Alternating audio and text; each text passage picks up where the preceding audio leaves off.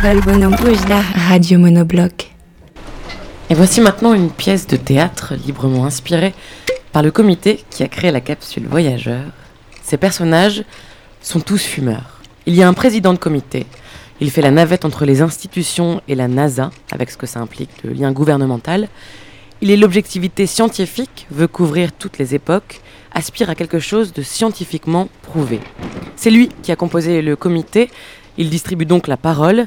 Il synthétise ce qui se dit avec ce que ça implique d'absurdité.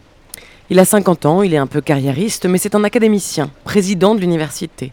Fasciné par l'existence d'une vie extraterrestre, il dit souvent Messieurs, je vous rappelle qu'il y a des fortes chances pour que cette capsule soit un jour interceptée.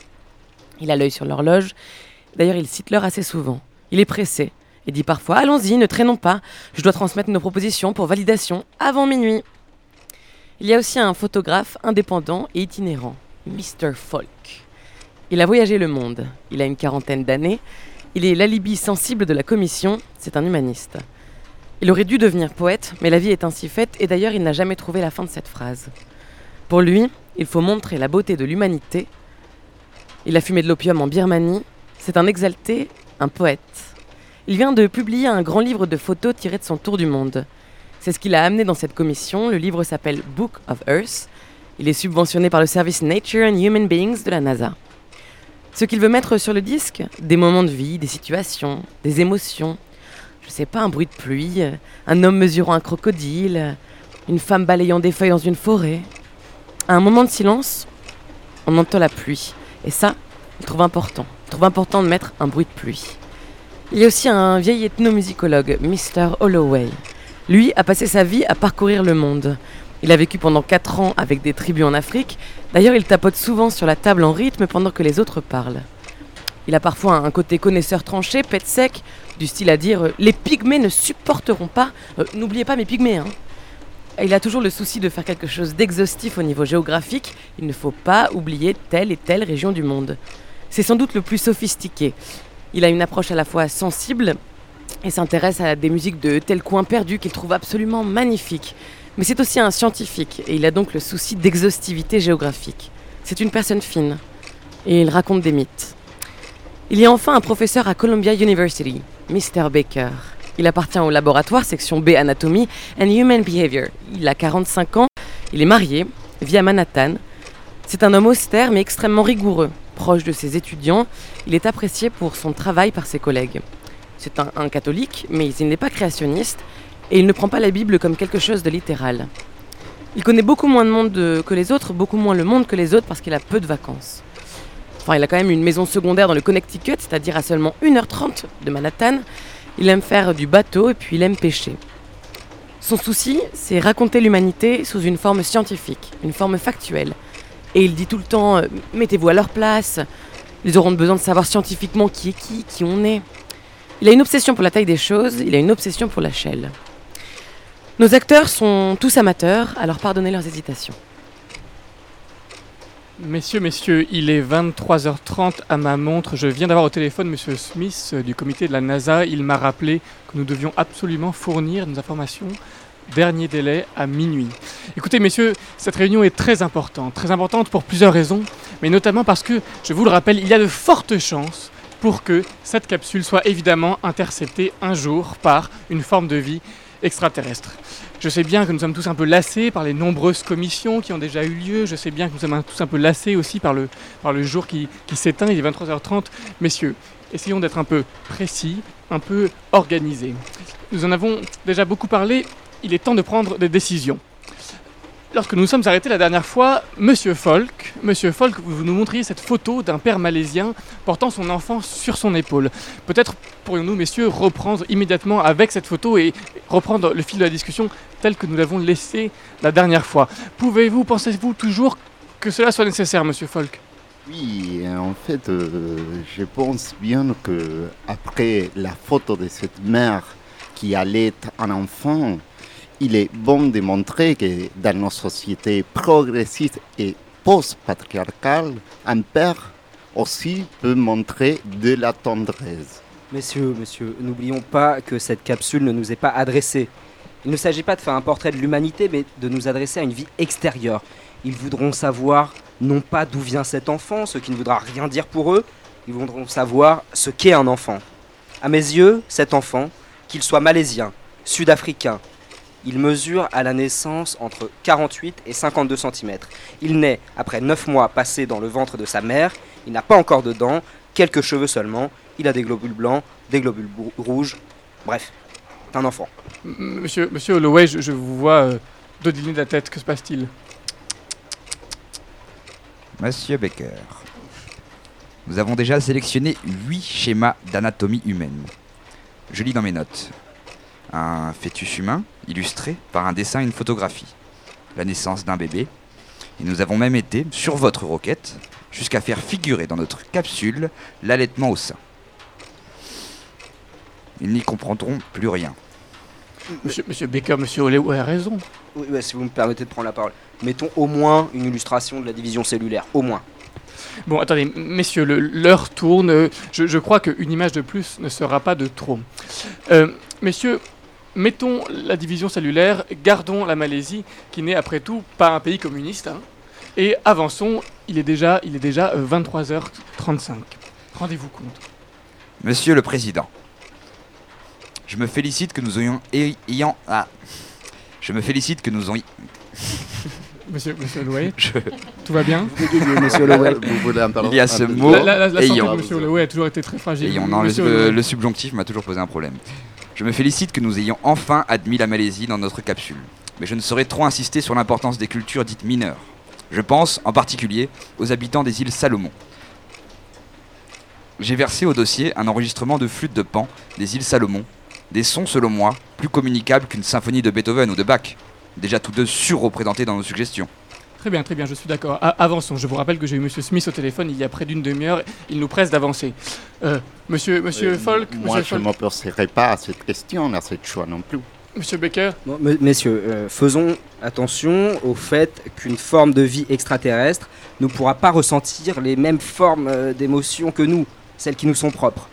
Dans un désir d'exhaustivité, il faudrait alors représenter toutes les occurrences musicales existantes. Pour moi, euh, cette musique des îles Salomon n'a rien à faire dans cette capsule. Euh, ce qui m'intéresse, par exemple, c'est cette photo d'un homme mesurant un crocodile. Elle a une vocation démonstrative et descriptive évidente qui tient à des questions d'échelle et de proportion. Et après tout, euh, il n'est pas communiste. Le crocodile. Oh, en sommes-nous sûrs Et cessez de me couper la parole, monsieur le président. Avançons, avançons. Bon, cette flûte de pan, elle est très belle, mais prenons garde à l'universalité toute relative de ces choses. Prenons garde. Alors pourquoi ne pas ajouter euh, une coupe transversale de la flûte pour en comprendre ses mécanismes et son fonctionnement? Monsieur, monsieur Falk, Mais moi, j'ai fait bien le tour du monde. J'ai regardé vraiment avec messieurs des photographes, des poètes de l'image. Et je peux vous assurer que pour, pour voir une vraie image, il ne faut pas démontrer un appareil photo. Hum, hum, hum. Écoutez, messieurs, euh, techniquement, techniquement, euh, Monsieur Smith m'a informé tout à l'heure qu'il il ne serait pas possible d'inscrire sur le vinyle plus de 116 images. Nous garderons donc, j'ai tranché, la musique, nous enlèverons l'image. Par ailleurs, je, me permets de vous signaler une requête spéciale qui m'a été formulée par Monsieur Smith quand j'ai eu l'honneur de l'avoir au téléphone tout à l'heure. Euh, écoutez, malgré nos relations difficiles avec l'Empire du Milieu, et compte tenu de l'universalité de notre projet, il y a de fortes chances pour que cette capsule soit un jour euh, interceptée. Après tout, nous ne sommes pas communistes. Il nous faudra en venir à la question de la représentation de la Chine. Messieurs, question difficile. Nous avons, comme vous le savez, très peu de photographies disponibles et, M. Smith m'a demandé d'en sélectionner deux. Mais tout de même, nous, nous ne pouvons pas ne pas montrer la muraille de Chine. Après tout, euh, il paraît qu'elle se voit même de l'espace. La muraille, oui, très Oui, bien. oui, la, mura- La muraille, très bien, très bien. Ouais, la muraille, très bien. Et- très et bien. moi, Arrêtez je de me couper voudrais- la parole. Et moi, je ne voudrais pas m'opposer à, mon- à ma propre image. C'est vous qui avez pris la photo de la muraille. oui. Eh, mais bien sûr. Et qu'en est-il de, de- de l'autre image, messieurs? Je, je vous rappelle deux images. euh, Deux images. Monsieur, monsieur le Folk, euh, vous qui connaissez bien la, la Chine, Oui, je connais très bien, mais écoutez, euh, le joie, ça se fera par défaut. C'est-à-dire, nous avons que trois images de la Chine actuelle.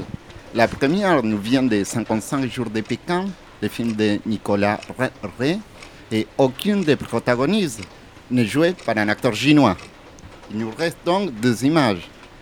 Une photo grotesque d'un dîner chinois, évidemment communiste, sur fond rouge et ronde, comme Ça- le ça, veut le drapeau une mise en scène pas forcément très juste de ce que c'est la Chine aujourd'hui. Et l'autre image, une scène de pouce-pouce au milieu de Pékin, à l'ère des transports à grande vitesse. Là, je sais pas. Euh, je, je- Monsieur Le je- Wayne. je ne veux pas insister, mais bon, au moins la, la première a le mérite de montrer un peu d'humain. et de montrer le moment du repas. Je crois que cette photo vient bien compléter notre image, le croquer, le lécher et le boire. L'une pour l'aspect physique de l'alimentation, l'autre pour l'aspect social mondain. Mais qu'est-ce qu'on fera de la question idéologique, je me pose? Écoutez, et il est très important de faire en sorte qu'aucune de ces images ne laisse penser que nous puissions valider, confirmer quoi que ce soit de la pensée communiste. J'ai eu M. Smith au téléphone tout à l'heure, il m'a bien rappelé l'importance de ne pas parler des communistes. Euh, Mais je- tout le monde sait que les cocodriles aujourd'hui, ils ont une certaine pensée marxiste au moins. Ils sont une communauté, ils sont jamais seuls. C'est ainsi que nous, organisons notre parlions de- cosmos, euh, je dirais. Monsieur Écoutez, alors avançons. Euh, L'image du crocodile doit être validée. Il nous reste très peu de temps. Euh, Monsieur Folk, vous, vous me parliez d'une autre image que vous insistiez pour mettre dans la capsule. Quelle était-ce déjà?